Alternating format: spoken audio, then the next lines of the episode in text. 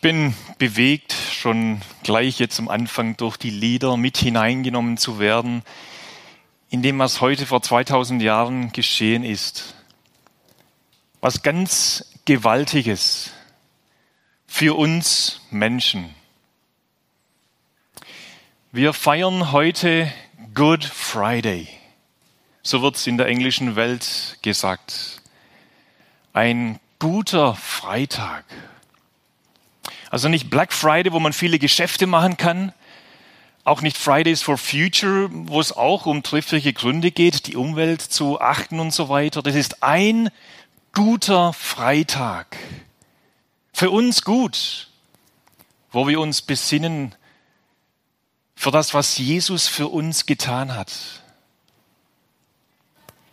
Für Jesus war es ein guter Freitag. Es war ein schrecklicher Freitag. Schon Donnerstagabend in Gethsemane, diese Angst, diese Furcht, dieses Bedrängtsein, meine Seele ist betrübt bis zum Tod. Und dann der Freitag, verlassen, das Gefühl von Verlassensein. Ein furchtbarer Freitag für Jesus. Und doch ging Jesus diesen Weg bis zu diesem Teil, wo er am Kreuz hängt und eben diesen Ausspruch tut, Gott, warum hast du mich verlassen? Wenn du Gott eben nicht mehr verstehst, dieses Warum, wenn vielleicht dein Lebenspartner stirbt, wenn du unheilbar krank wirst oder sonst irgendein Schicksalsschlag, wenn du einfach an Gottes Liebe zweifelst und ihn einfach nicht verstehst. Warum hast du mich verlassen? Das sind ganz normale Phänomene des Menschseins, die erleben wir alle mehr oder weniger. Und wenn ich davon rede heute, dann spreche ich zu jedem Einzelnen, weil jeder das mehr oder weniger mal empfindet. Gott, der ferne ist von uns. So ein Verlassenheitsgefühl. Und deswegen lade ich uns alle ein, mitzuerleben oder mitzudenken an diesem Tag. Es ist schön, dass wir diesen Freitag als Feiertag, eben wir feiern diesen guten Freitag. Und wir dürfen kommen und sein Wort hören und an dieses wichtige Ereignis dran erinnert werden, was Gott für uns getan hat, was er uns geschenkt hat.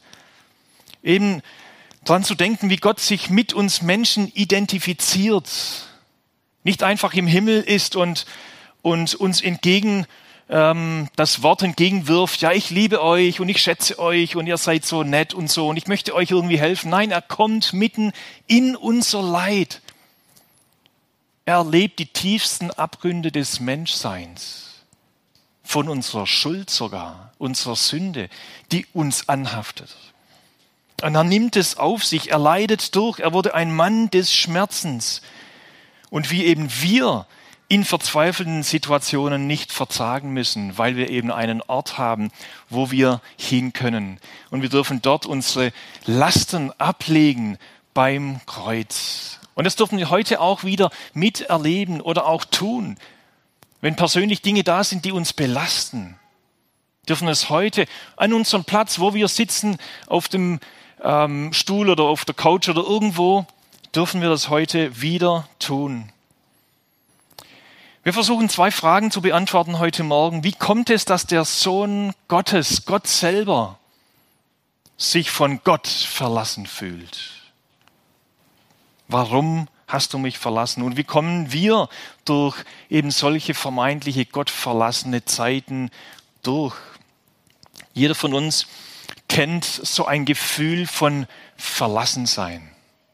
Ihr seht hier dieses Mädchen so ganz einsam irgendwo im Dunkeln und ähm, weiß nicht, wo es hingehen soll und es fühlt sich einfach alleine, verlassen. Kennen wir dieses Gefühl? Du bist mit deinen Eltern unterwegs, damals als Kind noch, oder ähm, du, du gehst irgendwo hin in einen Park oder irgendwo ähm, in ein Einkaufszentrum oder so und du interessierst dich für irgendetwas und verlierst dich dort und auf einmal blickst du dich rum und deine Eltern sind weg. Kennen wir das Gefühl von verlassen, sich verlassen fühlen? Du schaust dich um, du suchst nach deinen Eltern, aber irgendwie ist eine totale innere Leere, eine Verzweiflung. Ich bin allein, ich bin verlassen. Das sind vielleicht viele Menschen um mich herum, aber die kümmern sich nicht um mich. Ich fühle mich trotzdem total allein und verlassen. Wie, wie, wie musste sich Jesus fühlen? Die Jünger haben ihn verlassen. Seine besten Freunde, engsten Freunde, seine Nachfolger, die vorhin noch gesagt haben, wir werden für dich sterben. Ja klar, sie haben ihn verlassen. Er ist allein, geht er durch diese Zeit und jetzt auch noch wird er verlassen von Gott, von seinem Vater, dem diese Gemeinschaft eben so viel bedeutete. Wir haben in unseren Reisen, Weltreisen nach Papua-Neuguinea und zurück unseren Kindern immer ein Namensschild umgehängt, Datenschutz hin oder her, ja. Da geht es um Sicherheit, da geht es darum, etwas draufzuschreiben, wo geht unser Flug hin, unsere Adresse, Telefonnummer und alles, damit ja die Kinder nicht verloren gehen. Denkt mal in Singapur oder Hongkong, die Kinder sind verloren und wir müssen weiterfliegen. Was tun wir? Solche Schreckensgefühle. Ähm, Jesus erfüllt sich verlassen. Ich denke, die Regale der Bibliotheken könnten die Bücher nicht fassen mit Berichten über Schicksalsschläge, wo Menschen sich auch verlassen fühlen. Ich zähle einige auf. Kriege, Hungersnöte, Krankheiten, Krebs, plötzlicher Kindstod, Scheidung, Vergewaltigung, Unfruchtbarkeit, Naturkatastrophen, früher Tod. Dinge, die wir erleben, die einfach da sind, real sind in unserer Welt. Gott, warum hast du mich verlassen? Ich möchte gleich am Anfang vorausschicken, wir haben nicht für alles eine Antwort. Und ich denke, die erste Frage von Jesus, warum hast du mich verlassen? Ich denke, da bekommen wir eine Antwort. Für die zweite Frage, warum wir uns manchmal verlassen fühlen, denke ich, bekommen wir nicht immer eine Antwort, wenigstens nicht eine befriedigende Antwort. Und wir müssen diese Spannung manchmal auch aushalten.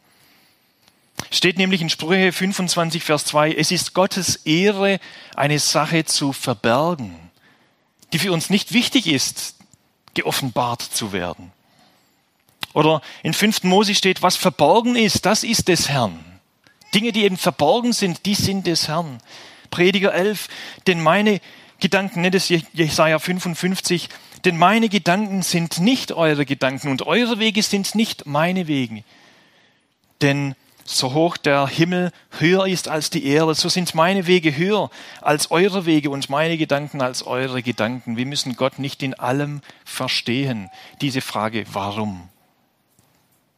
Welcher Hochmut, denke ich, von uns, Gott in allem verstehen zu wollen oder zu müssen. Paulus, er sagt in Römer 11, wie wunderbar ist doch Gott, wie unermesslich sind sein, seine Reichtümer, wie tief seine Weisheit und seine Erkenntnis. Unmöglich ist es uns, seine Entscheidungen und Wege zu begreifen.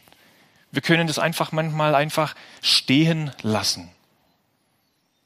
Aber eben erstens, wie kommt es, dass der Sohn Gottes sich von Gott verlassen fühlt und nicht nur verlassen fühlt, sondern er wurde wirklich tatsächlich von Gott, von seinem Vater verlassen. Und da möchte ich Markus Kapitel 15, ihr dürft das gerne mit mir aufschlagen, Markus Kapitel 15, Vers 21 bis 41.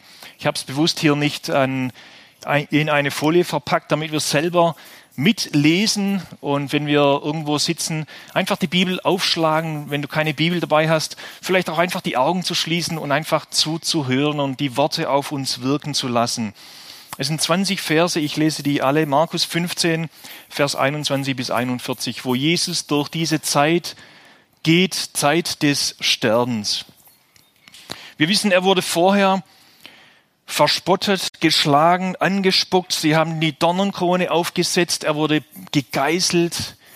Und als sie ihn verspottet hatten, zogen sie ihm einen Purpurmantel aus und zogen ihm seine Kleider wieder an. Und sie führten ihn hinaus, dass sie ihn kreuzigten. Und jetzt fangen wir an mit Vers 21. Und zwangen einen, der vorüberging mit Namen Simon von Kyrene, der vom Feld kam, den Vater des Alexander und des Rufus, dass er ihm das Kreuz trage. Und sie brachten ihn zu der Stätte Golgatha, das heißt übersetzt Schädelstätte. Und sie gaben ihm Myrrhe in Wein zu trinken, aber er nahm es nicht. Und sie kreuzigten ihn, und sie teilten seine Kleider und warfen das los, wer was bekommen solle. Und es war die dritte Stunde, als sie ihn kreuzigten, das ist neun Uhr morgens. Und es stand über ihm geschrieben, welche Schuld man ihm gab, nämlich der König der Juden. Und sie kreuzigten mit ihm zwei Räuber, einen zu seiner Rechten und einen zu seiner Linken. Und die vorübergingen, lästerten ihn und schütteten, schüttelten ihre Köpfe und sprachen, Ha, der du den Tempel abbrichst und baust ihn auf in drei Tagen. Hilf dir nun selber und steig herab vom Kreuz. Desgleichen verspotteten ihn auch die hohen Priester untereinander samt den Schriftgelehrten und sprachen, er hat anderen geholfen und kann sich selber nicht helfen. Ist er der Christus, der König von Israel, so steige er nun vom Kreuz, damit wir sehen und glauben. Und die mit ihm gekreuzigt waren, schmähten ihn auch. Und zur sechsten Stunde, das ist zwölf Uhr mittags, kam eine Finsternis über das ganze Land bis zur neunten Stunde, drei Uhr nachmittags. Und zu der neunten Stunde rief Jesus laut, Eli, Eli, lama asabtani. Das heißt übersetzt, mein Gott, mein Gott, warum hast du mich verlassen? Und einige, die dabei standen, als sie das hörten, sprachen sie, siehe, er ruft den Elia. Da, rief, da lief einer und füllte einen Schwamm mit Essig, steckte ihn auf ein Rohr, gab ihm zu trinken und sprach, halt, lass sehen, ob Elia komme und ihn her herabnehme. Aber Jesus schrie laut und verschied. Und der Vorhang im Tempel zerriss in zwei Stücke von oben an bis unten aus. Der Hauptmann aber, der dabei stand, ihm gegenüber und sah, dass er so verschied, sprach, Wahrlich, dieser Mensch ist Gottes Sohn gewesen.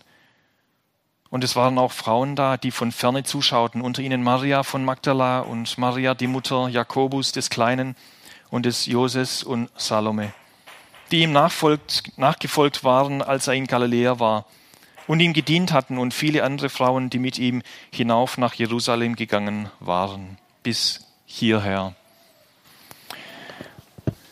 Die ganz kurze Frage, warum musste Jesus diese Gottverlassenheit erleben und spüren? Ich habe schon erwähnt, er fühlt es nicht nur, sondern er erlebt es tatsächlich, diese Gottverlassenheit. Ich denke, weil der Mensch Gott verlassen hat. Jesus, er wurde von seinem Vater verlassen, weil wir Gott verlassen haben. Wir haben uns entschieden, von Gott wegzulaufen. Und das sehen wir ganz am Anfang, wie Gott den Menschen sucht, bei den ersten Menschen. Und Gott kommt in diesen Garten und er ruft, Adam, wo bist du? Du hast mich verlassen. Du bist gegangen.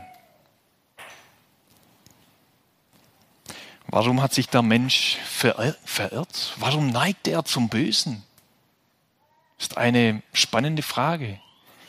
Christopher Hitchens, ein ganz bekannter Atheist, er stellt diese Frage und er sagt, hätte Gott den Menschen nicht besser erschaffen können?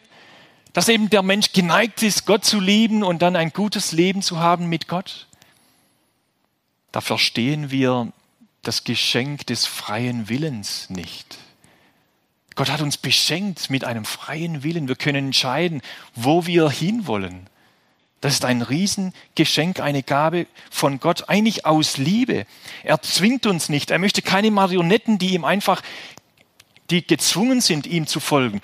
Wie schrecklich wäre es, wenn meine Frau gezwungen wäre oder worden wäre, mich zu heiraten. Gezwungen wäre mich, du musst ihn lieben. Ja, schrecklich, ja.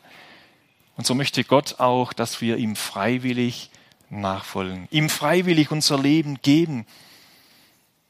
Genauso eben bei Gott.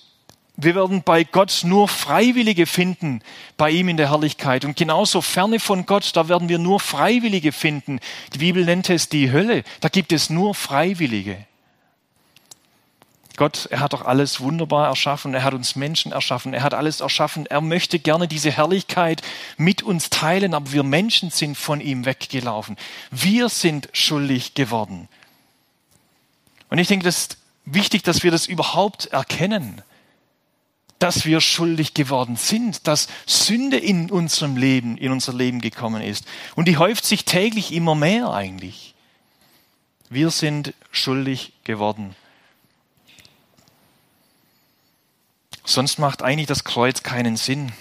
Ist ja nett, dass jemand sein Leben für jemand anders gibt und sich aufopfert. Das gab es in der Geschichte immer wieder. Ich denke da an, an, an einen amerikanischen Soldaten im Irakkrieg. Sie waren unterwegs in einem Pickup, hinten offen und sie saßen und einer saß eben mit seiner Kompanie auf, auf diesem Fahrzeug durch eine enge Gasse und dann warf ein Feind, warf eine Handgranate in dieses Auto. Und dieser Soldat, er war Christ, er wusste genau, jetzt geschieht dann sogleich diese Explosion und wir alle werden schwer verletzt, verletzt oder wir kommen um. Und eine Blitzhandlung, er warf sich auf diese Handgranate und im selben Moment hat es seinen Leib, seinen Körper zerfetzt. Aber seine Kameraden, sie wurden bewahrt, leichte Verletzungen. Sie haben ihn dann als, als ihren Helden gepriesen. Wo sich jemand einsetzt für andere. Ist das nicht ein Bild auch für Jesus? So gab uns Gott einen, einen moralischen Kompass in uns das Gewissen, wir wissen, was gut und was böse ist. Das ist so, so, so wie eine moralische Grammatik in uns. Aber ein sogenannter Virus hat es irgendwie beschädigt. Wir würden schon gerne das Gute tun, aber wir schaffen es nicht. Wir sind geneigt, das Böse zu tun. Wir brauchen Hilfe. Wir brauchen Erlösung. Wir sind Egoisten. Wir lügen. Wir schauen und blicken lüstern auf jemanden vom anderen Geschlecht und begehren und eben im Herzen begehen wir Ehebruch. Wir missbrauchen Gutes und Gottes Namen. Wir missbrauchen unseren Körper, andere, die Umwelt. Wir sind schuldig geworden vor Gott. In Galater 5, da wird es beschrieben, Unzucht, unreine Gedanken, Vergnügungssucht, Götzendienst, Zauberei, Feindschaften, Streit, Eifersucht, Zorn, selbstsüchtigen Ehrgeiz, Spaltungen, selbstgerechte Abgrenzung gegen andere, Neid, Trunkenheit, ausschweifenden Lebenswandel. Wen trifft es da nicht? Ich merke, mich trifft das. Und Jesus sagt, selig sind die geistlich Armen, die eben Gott nichts zu bringen haben, die nicht selbstgerecht sind, die nicht sagen, ich bin schon irgendwie okay. Nein, ich bin durch und durch, bin ich böse, bin ich schlecht und ich brauche Hilfe. Und Paulus sagt hier in Galater 5, ich wiederhole, was ich bereits gesagt habe, dass niemand, der ein solches Leben führt, das Reich Gottes erben wird. Wir sind hoffnungslose Menschen. Ja, wer kann denn überhaupt selig werden, gerettet werden? Wer kann denn überhaupt diese Hilfe erfahren? Wir müssten eigentlich gerichtet werden. Wer kann uns retten? Das ist wie ein Bild von einem Strafzettel. Man fährt zu schnell und man bekommt einen Strafzettel. Wer kann uns helfen, ja? Natürlich, ich kann es da begleichen, wenn ich Geld habe. Wenn ich aber bankrott bin, kann ich es nicht begleichen. Und dann kommt jemand und sagt, hey, ich helfe dir, ich gebe dir diese 100 Euro oder so. Ein schwaches, kleines Bild, aber doch hilft es uns zu verstehen, Gott ist gerecht und er verlangt Gerechtigkeit. Das ist sein Wesen. Er ist heilig und wir können Gott nicht nähern. Wir brauchen einen, der uns hilft. Und so kommt Gott selber. Er wird zum Lamm Gottes. Das ist ein Bild auf das Alte Testament. Ein, ein Tier oder ein Lamm, das eben unschuldig ist, das sich schlachten lässt, das sein Leben gibt, das die Schuld auf sich nimmt. Aus Liebe zu uns nimmt Gott, nimmt Jesus das Gericht für unsere Schuld auf sich, damit wir frei sein können. Niemand nimmt das Leben von ihm. Nein, er, er gibt sein Leben selber für uns. Das ist pure Liebe. Wir können uns fragen, ja, wer ist schuld am Tod von Jesus? Luther meinte die Juden. Oder sind es die Römer? Schwierig zu sagen. Judas vielleicht, ja. Judas aus, aus ähm, Habgier hat er Jesus überliefert an die Priester. Oder sind es dann die Priester? Aus Neid haben sie Jesus überliefert an Pilatus. Oder ist es Pilatus vielleicht, der aus Feigheit hat er Jesus an die Soldaten überliefert? Oder sind es die Soldaten, die Jesus gekreuzigt haben? Wer war es wirklich? Ich hoffe, wir verstehen, es waren wir. Es war unsere Schuld, es war meine Schuld. Wir finden hier keinen anderen Schuldigen. Es war wir als Menschen, als ferngegangene Menschen von Gott, weil wir eben Gott verlassen haben, musste Jesus dies durchleiden. Es macht, finde ich, macht irgendwie Sinn. Und jetzt hängt Jesus am Kreuz und stell dir vor, dein Körpergewicht wird von Nägeln getragen. Vorher wurdest du ausgepeitscht, hast viel Blut verloren. Du bist wirklich total am Ende. Du wurdest gegeißelt, bespuckt und so weiter mit der Dornenkrone. Und jetzt hängst du da mit Übeltätern, wirst auch als Übeltäter, als Aufrührer genannt. Eben da oben steht König der Juden, so als Belustigung. Und jetzt muss er diesen Hohn erleben. Ich denke, im Kreuz, da vereinen sich zwei Wesenszüge von Gott. Einerseits seine Liebe, und wir haben es gehört von dieser Liebe, die eben fließt, die zu uns fließt, aber es geht nicht nur um die Liebe von Gott, sondern Gott ist auch, ähm, wie soll ich sagen, echt zu sich selber, zu seinem Wesen von Gerechtigkeit, von Heiligkeit. Und manche sagen, warum braucht es überhaupt ein Opfer? Könnte Gott nicht einfach sagen, ist ist okay, ja, ich vergib dir. Das kann man im Gericht auch nicht. Der Richter kann auch nicht sagen, ist, ist, ist okay, ja. Gott, er muss gerecht handeln, er ist heilig und er hat einen Weg gefunden, wo eben seine Gerechtigkeit wirklich zur Geltung kommt, aber auch seine unendliche Liebe.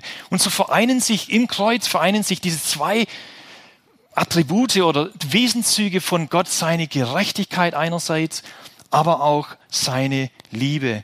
Das finde ich so genial, wie Gott diesen Weg geschaffen hat. Aber damit, dazu musste Gott ganz Mensch werden. 100% Mensch, die gleichen Gefühle haben wie wir. Eben diese Verlassenheitsgefühle auch durchleiden zu können. Ein Mann des Schmerzens, verspottet, angegriffen, auch von der Finsternismacht. Ihr könnt es nachlesen in Johannes Kapitel 12, ich habe es schon erwähnt, meine Seele betrübt bis in den Tod. Er geht hier nicht, es geht hier nicht nur um die Leiden und den Tod an und für sich, die Angst vor den Schmerzen oder vor dem Tod. Ich denke nicht. Ich denke, es geht um eben dieses Gericht von unserer Schuld auf sich zu nehmen, diese Gottverlassenheit zu erleben. Es gab nämlich nachher auch viele Menschen, die, sage ich mal, so heroisch in den Tod gingen, zum Scheiterhaufen singend gegangen sind? Konnte das Jesus nicht? Doch, er konnte es. Aber es geht bei ihm viel, viel tiefer. Eben die Schuld und die Last der Welt auf sich zu nehmen.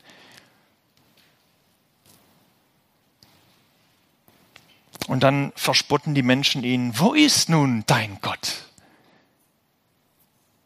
Hohn, ich denke, David, er spürte dasselbe im Psalm 42. Und er beschreibt es wie eine Zermalmung der Gebeine, diesen Hohn zu erleben. Und im Vers 33, 34, da steht, und zur sechsten Stunde kam eine Finsternis über das ganze Land bis zur neunten Stunde. Und da rief Jesus, mein Gott, mein Gott, warum hast du mich verlassen? Die Mittags Sonne steht eigentlich ganz oben, aber jetzt wird es auf einmal dunkel in der Welt. Webster er sagt, bei der Geburt des Sohnes Gottes war es um Mitternacht hell. Die Weihnachtsgeschichte, die Engel, die Musik, da ist eine Freude, da ist es hell. Und jetzt beim Tod des Sohnes Gottes war es am Mittag dunkel. Es wird finster. Indem Jesus Mensch wurde, nahm er meine Schuld, unsere Schuld auf sich. Und das hat schon bei der Geburt angefangen. Unser, unser, den Fluch des Menschen, des gefallenen Menschen zu tragen, die Flucht nach Ägypten, sich zu identifizieren mit unschuldigen Menschen in der Taufe, verlassen zu werden von den Menschen, verspottet. Und so weiter gehasst zu werden und verfolgt und jetzt eben am Kreuz der Höhepunkt von dem Tragen der Schuld der Menschen, erkennen wir Jesus, das Lamm Gottes, dort am Kreuz. Und jetzt in dieser Stunde der Dunkelheit, der Verzweiflung eben diese Frage, warum Gott, nicht mehr Vater? Er erlebte doch diese innige Beziehung zu seinem Vater. Und jetzt ist der Vater distanziert. Er muss sich zurück, er muss sich abwenden von Jesus, von seinem Sohn, weil wir uns von Gott, wir haben uns von ihm abgewandt. Wir gehen jetzt ein paar Schriftstellen durch, die in Erfüllung gegangen sind. Eine davon ist aus dem Alten Testament und die andere aus dem Neuen. Und ich habe Davina gefragt, äh, zu kommen und diese mit uns zu lesen. Wir wollen einfach zuhören, was Gott hier zu uns sagt.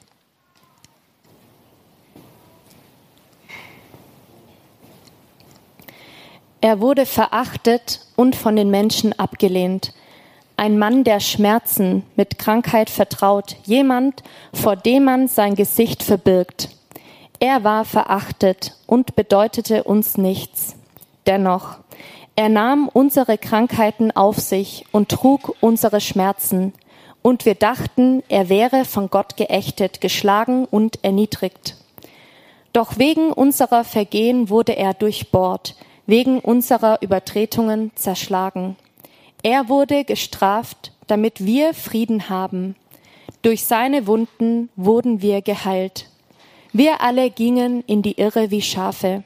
Jeder ging seinen eigenen Weg, doch ihn ließ der Herr die Schuld von uns allen treffen.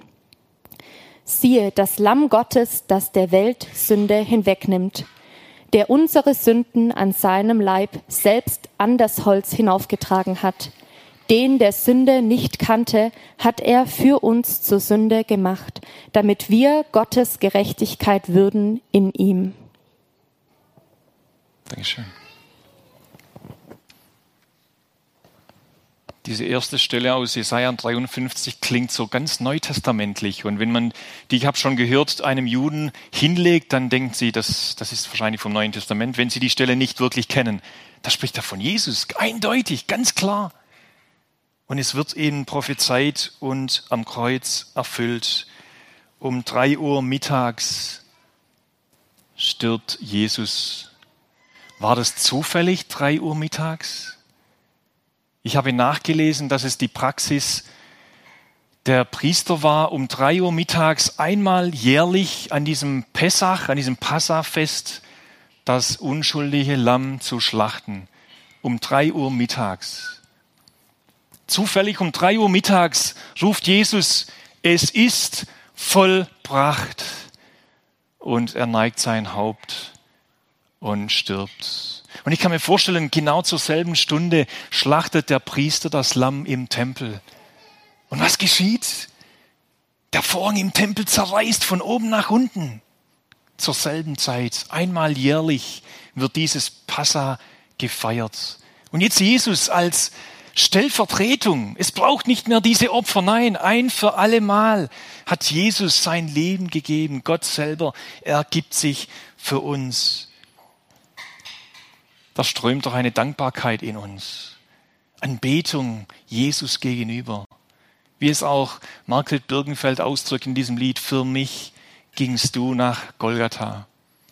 Für mich hast du das Kreuz getragen. Für mich ertrugst du Spott und Hohn. Für mich hast du dich lassen schlagen. Herr, deine Liebe ist so groß, dass ich sie nicht begreifen kann.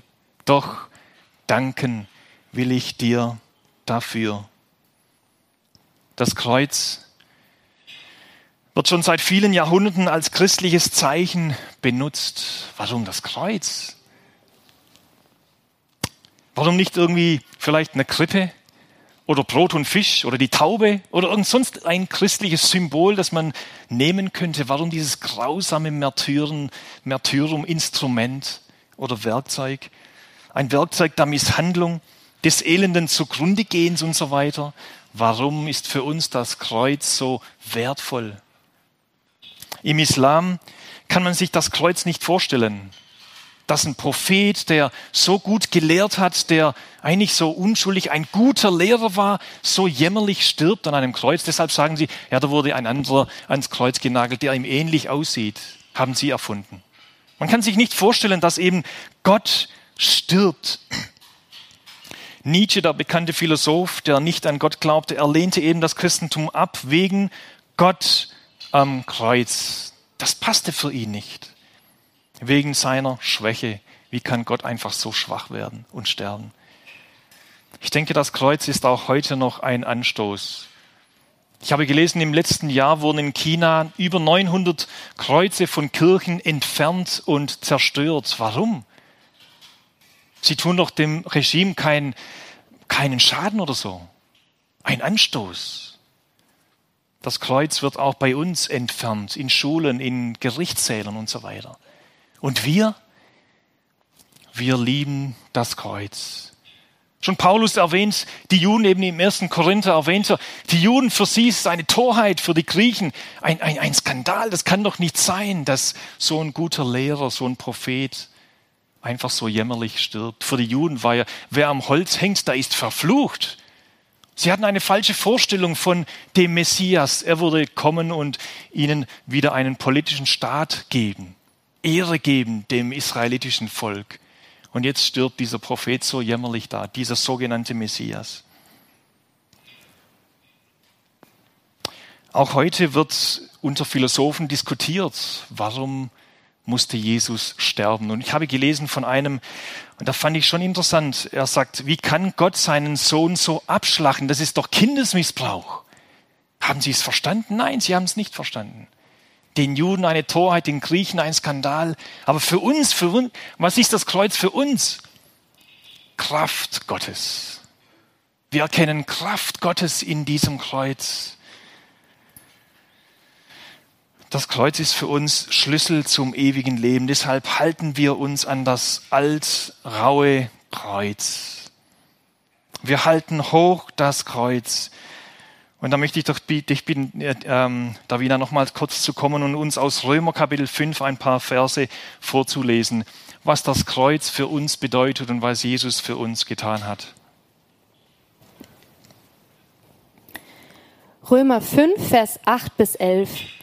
Gott dagegen beweist uns seine große Liebe dadurch, dass er Christus sandte, damit dieser für uns sterben sollte, als wir noch Sünder waren.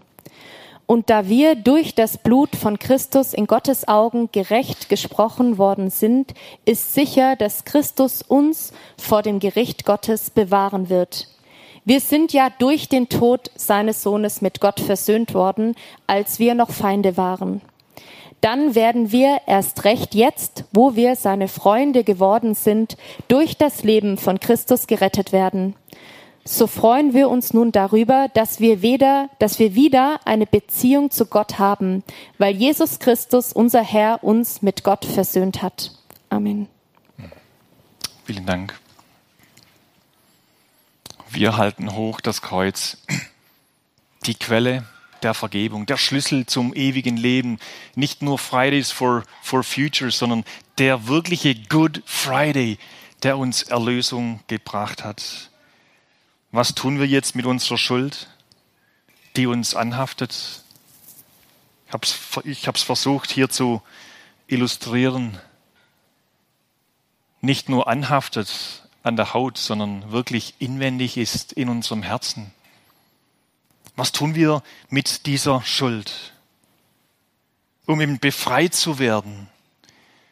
Jesus, er lädt uns ein, kommt her zu mir, alle, die ihr mühselig, ihr beladen seid. Da geht es nicht nur um Schuld, da geht es auch um Sorgen, Sorgen des Alltags. Es geht um Dinge, die uns bedrücken, die uns belasten, aber natürlich ganz besonders auch Schuld, die uns eben trennt von Gott. Und wir dürfen ans Kreuz kommen und sie beim Kreuz abheften, anheften, abladen, eben befreit werden. Und da gibt es verschiedene Dinge, die uns an, anheften. Streit zum Beispiel. Wir bringen es ans Kreuz, wo wir in Streit leben, in der Familie, in der Gemeinde oder wo wir, wo wir leben. In Streit leben, Feindschaft, das uns trennt von, von Einigkeit, Dinge, die uns anlasten. Ein ganz wichtiger Egoismus. Durch und durch mein egoistisches Verhalten, immer wieder erkenne ich das auch und darf es beim Kreuz ablegen, wo es nicht nur um meinen Vorteil geht oder um mich geht, um mein Ich und so weiter, sondern ich darf es ans Kreuz bringen und darf auch jemand sein, der opferbereit ist, Vergnügungssucht. Wir dürfen auch das Leben genießen, natürlich, aber es geht hier um negative Vergnügungssucht, wo das Streben ständig danach ist, irgendwie nur Vergnügen zu erleben, Lügen in unserem Leben. Unwahrheiten auszusprechen. Ich muss gucken, dass ich keins vergiss. Eifersucht, wo ich auf andere blicke und eben auch neidisch bin für das, was der andere hat, seine Schönheit, seine Gaben. Zorn in meinem Herzen. Und ich werde diesen Zorn nicht los. Manchmal ist auch nötig, dass jemand anders kommt und hilft, mir das abzunehmen. Wenn gewisse Dinge da sind, die mich belasten, kann es gut sein, auch zu einem Seelsorger, einer Seelsorgerin zu gehen und es mit dieser Person des Vertrauens zu teilen und es einfach ans Kreuz zu bringen, gemeinsam, wo man eben gemeinsam dieses auch tun kann, eben Neid, andere zu beneiden, Trunkenheit, wo es einfach über das Maß hinausgeht, und Unnüchternheit in unser Leben kommt. Unzucht, da gehören viele Dinge dazu. Vorehelich zusammen sein vielleicht. Augenlust und so weiter. Unzucht, Pornosucht.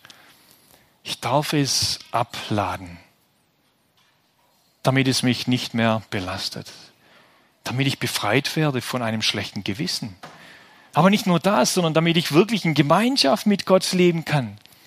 Jesus sagt, selig sind die reinen Herzen sind, denn sie werden Gott schauen. So dürfen wir seine Vergebung in Anspruch nehmen, egal wo du sitzt oder wo du, wo du bist, darfst du das gerade am Platz auch tun, was dich belastet. Ich bringe es zum Kreuz, gerade heute. Wenn jemand Fragen hat oder ein Gespräch wünscht, haben wir nachher auch noch Zeit und dürfen das auch gemeinsam vor Gott bringen. Ich blicke voll Beugung und Staunen ins Meer seiner Gnade. Diese Gnade, die uns zuteil wird am Kreuz, ohne Leistung, die ich bringen muss, sondern es ist sein Werk, ein Geschenk von Gott. Er erwartet keine, er erwartet keine Gegenleistung. Ich darf es ihm bringen. Und da komme ich noch zum kleineren Teil. Wie erleben wir als Menschen? Das ist jetzt so die Grundlage für uns, Jesus in uns zu erleben, den Heiligen Geist in uns zu empfangen und neue Menschen zu werden, gereinigt von Gott, aber auch als Christen auch Dinge ablegen zu dürfen und mit Jesus unterwegs zu sein. Aber doch erleben wir auch manchmal solche gottverlassene oder vermeintlich gottverlassene Zeiten. Wie kommen wir durch diese Zeiten hindurch. Jesus, er erlitt die Gottverlassenheit, damit wir Gottes Gegenwart erleben dürfen. Schon mal als Grundlage. Er wurde Mensch. Und er erlebte diese Gottverlassenheit, damit wir eben in Verbindung mit Gott treten können, ihn als unseren Vater erkennen können. So ist das Kreuz für uns der Schlüssel zur Gemeinschaft mit Gott. Und doch gibt es manchmal Zeiten, wo wir ihn nicht sehen, so im, im Inneren. Wir spüren ihn nicht. Wo wir das Gefühl haben, er ist, er ist einfach weit weg. Diese Zeiten kenne ich auch. Und manchmal gerade besonders bei Schicksalsschlägen, da kommt unser, sag ich mal, Kindheitsglaube ins Wanken. Wo die Frage einfach im Raum steht, hey, ich verstehe dich nicht. Was soll das? Schon allein die Tatsache, dass Jesus durch eine gottverlassene Zeit ging, der eben diese menschliche Erfahrung durchlitt, zeigt, dass auch wir dies erleben. Ich las von einem Vater, der in einer, in, in einer Kirche hatte, er hatte eine Tochter, elf Jahre alt, die an Leukämie erkrankt ist. Und er ging immer wieder in eine Kirche und bei dem Kruzifix hat er zu Jesus gebetet, zu Gott gebetet, heile meine Tochter. Und es ging ihr wirklich besser. Und dann kam auf einmal eine Infektion auf die Station und sie starb. Er wusste noch nichts davon. An diesem Tag hat er einen Kuchen gebacken und, und auf dem Kuchen stand ihr Name drauf. Und er ging nochmal in die Kirche und, und hat nochmal gebetet und er ging dann ins Krankenhaus und da kamen die, das Pflegepersonal ihm auf ihn zu und haben gesagt, sie, ihre Tochter ist gestorben. Verzweifelt, desillusioniert. Es ging ihr doch besser. Gott hat doch eingegriffen. Er ging zurück in die Kirche und er warf den Kuchen ans Kruzifix. Können wir da mitfühlen? Eine gewisse Klage. Meint ihr, Gott hält das aus? Gott hält das aus. Und ich denke, zu gewissen Zeiten ist es auch okay, wenn wir solche Fragen abladen können. Das ist genau der richtige Ort, wo wir abladen können. Herr, ich verstehe das nicht. Aber ich möchte, dass mein Herz zur Ruhe kommt an diesem Kreuz, auch wenn ich es nicht verstehe. Gerade in der dunkelsten Stunde erkennt dieser Verbrecher am Kreuz. In seiner dunkelsten Stunde, wo er stirbt, wo er Schmerzen hat, erkennt er, welchen Segen, dass er gerade neben dem Sohn Gottes äh, stirbt. In seiner dunkelsten Stunde. Und so können auch solche dunkle Stunden auch für uns segensreiche Stunden sein, wo wir vielleicht nicht alles verstehen. Aber doch in diesen dunklen Zeiten auch vielleicht auch Herrlichkeit verborgen ist. Und solche Herrlichkeiten diese Stunden auch hervorbringen können. Du bist nicht per Zufall vielleicht im Krankenhaus, per Zufall vielleicht finanziell ruiniert oder per Zufall irgendeine Lebensbeziehung, irgendeine Geschichte am, am Zerbrechen ist. Das ist nicht per Zufall. Und Gott muss nicht diese Umstände auf die Seite schieben, damit er dich segnen kann. Nein, in diesen Zeiten, in diesen Umständen kann Gott seinen Segen zur Geltung kommen lassen. Wir im Westen oder wir Christen im Westen, wenn wir durch Not gehen, dann, dann beten wir schnell, Herr, nimm diese Not weg von mir. Ich habe gelesen, Christen in verfolgten Ländern, die beten oft, Herr, stärke mich in dieser Not. Das ist doch eine andere Perspektive. In dieser Zeit, in dieser dunklen Phase, stärke mich. Lass mich ein Segen sein, dass mein Leben auch in dieser Wüste zu einer Quelle wird. Wie es auch Jesaja 58, Vers 11. Immer werde ich der Herr euch führen, auch in der Wüste, wenn es ganz dürre ist.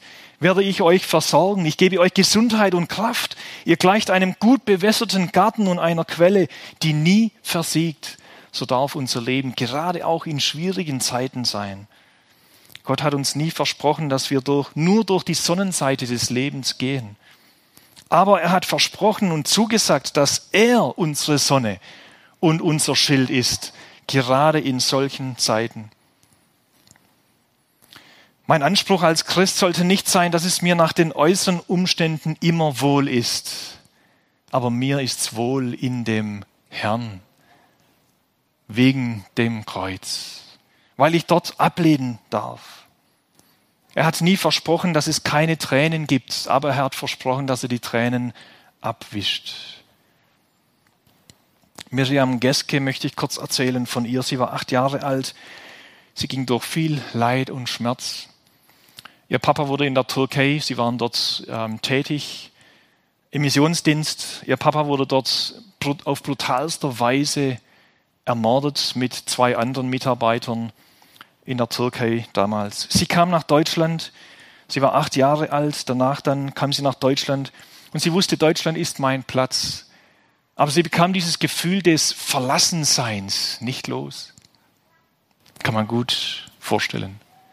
Papa, ich vermisse dich. Türkei, ich vermisse dich. Aber diese junge Frau hat etwas erlebt und sie ist durchgedrungen, sie hat einen Prozess erlebt in ihrem Leben, durchgedrungen zu einem tiefen Gottvertrauen. Das beeindruckt mich, diese junge Frau zu einer Reife geführt, zu einer Akzeptanz, auch wenn sie nicht alles versteht. Gott hat alles im Griff. Das ist Vertrauen und das ist wirklich erlebbar. Ihr könnt ihre Geschichte anhören oder anschauen in ähm, ERF Medien. Und wenn du dich fragst, warum Gott manchmal deine Gebete nicht erhört, er erhört sie. Aber er handelt vielleicht anders dann darfst du getrost wissen, er hat auch die Gebete von Jesus nicht immer erhört. Das klingt jetzt ziemlich ja, für mich, als ich das so, so nachgedacht habe, wirklich, kann das sein? Jesus wurde auch nicht immer erhört. Ich kann auch drei Beispiele geben. Er betete, dein Wille geschehe wie im Himmel, so auf Erden. Dieses Gebet ist noch nicht wirklich erhört worden. Ein Stück weit, ja, in uns, in uns Christen, in der Gemeinde.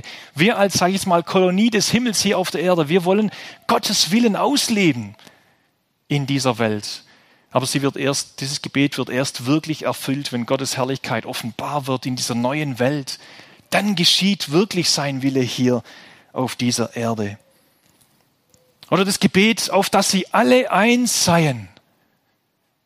Ich erlebe manche Zwietracht, auch unter Christen.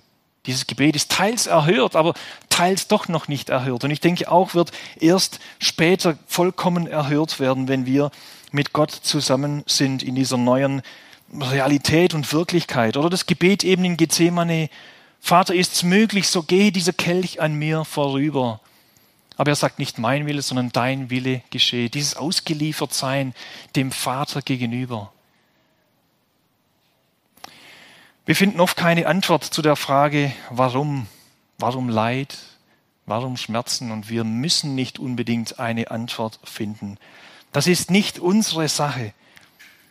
Wir finden aber Trost in dem Wissen, dass er mit uns ist, unser Heiland. Das ist ein altes Wort für Jesus, für Erretter der uns heil macht, als Menschen wieder zurechtbringt.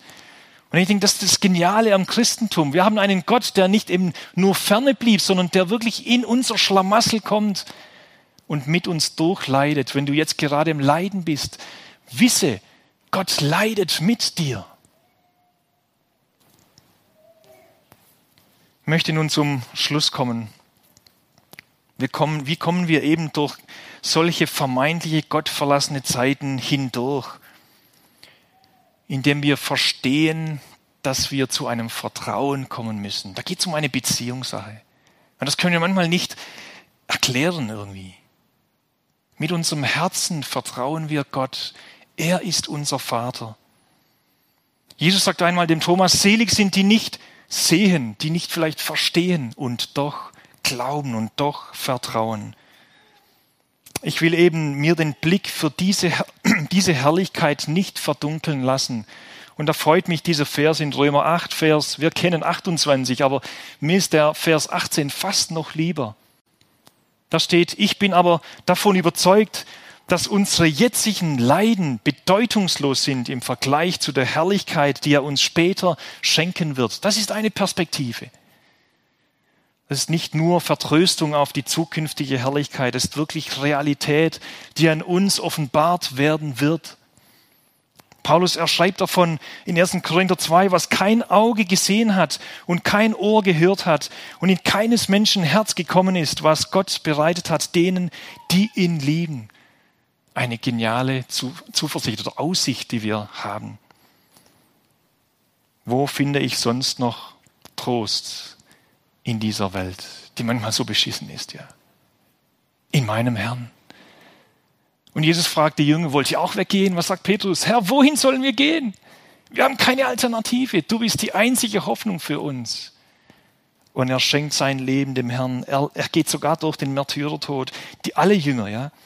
Und so wollen wir mit dieser Perspektive, da können wir eben vermeintliche, gottverlassene, gefühlsmäßig gottverlassene Zeiten auch durchleben. Mit der Gewissheit, Gott ist bei uns. Er trägt uns durch. Wir wollen unser Vertrauen nicht wegwerfen, welches eine große Belohnung hat. Da möchte ich noch mit uns zum Abschluss beten.